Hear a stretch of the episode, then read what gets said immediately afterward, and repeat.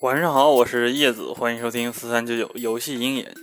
今天对于中国人来说呀，是春运的第一天，而对于任天堂粉丝来说呢，则是春节了。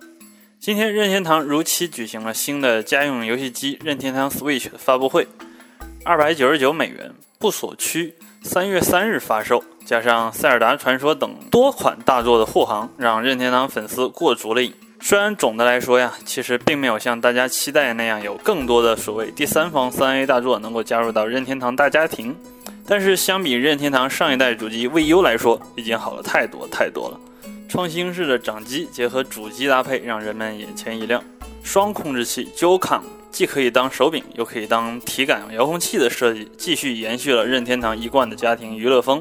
叶子记得呀，PS 首发的时候，其实独占大作也并不够出色。也是经历了一到两年的时候，才培养出现在的成绩。或许现在任天堂采取开放环境之后，能够重回曾经的辉煌啊！好了，说完任天堂游戏机，我们接着来说说王者荣耀。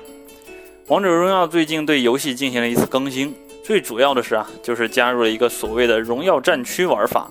经过玩家的体验，我们可以将这个玩法称之为简单版的 LBS，也就是基于地理位置做出的一个玩法。玩家只要开启排位赛，就可以激活荣耀玩法。游戏呢会根据玩家排位赛的单场表现和历史战绩，给玩家设定荣耀战力值。这时候呢，玩家只需要在自己的交友名片中输入自己的地理位置，就可以看到自己在这片区域的排名了。而且根据成绩还能取得一些有意思的称号，比如什么某某市某某区的第一李白之类的。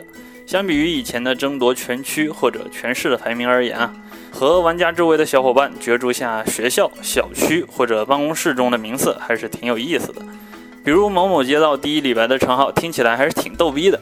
不过根据广电总局最新的规定啊，目前是暂不受理 AR 加 LBS 类手游审批的。王者荣耀这样只加入了 LBS 玩法，是否合乎规定，咱们还不好说。希望这样新颖的游戏玩法不要因为国家的规定而在中国永远消失啊！好了，以上就是今天的全部语音内容了。如果大家还想了解更多产业资讯，可以关注我们的游戏音乐微信公众号。我是叶子，我们下个星期再见了。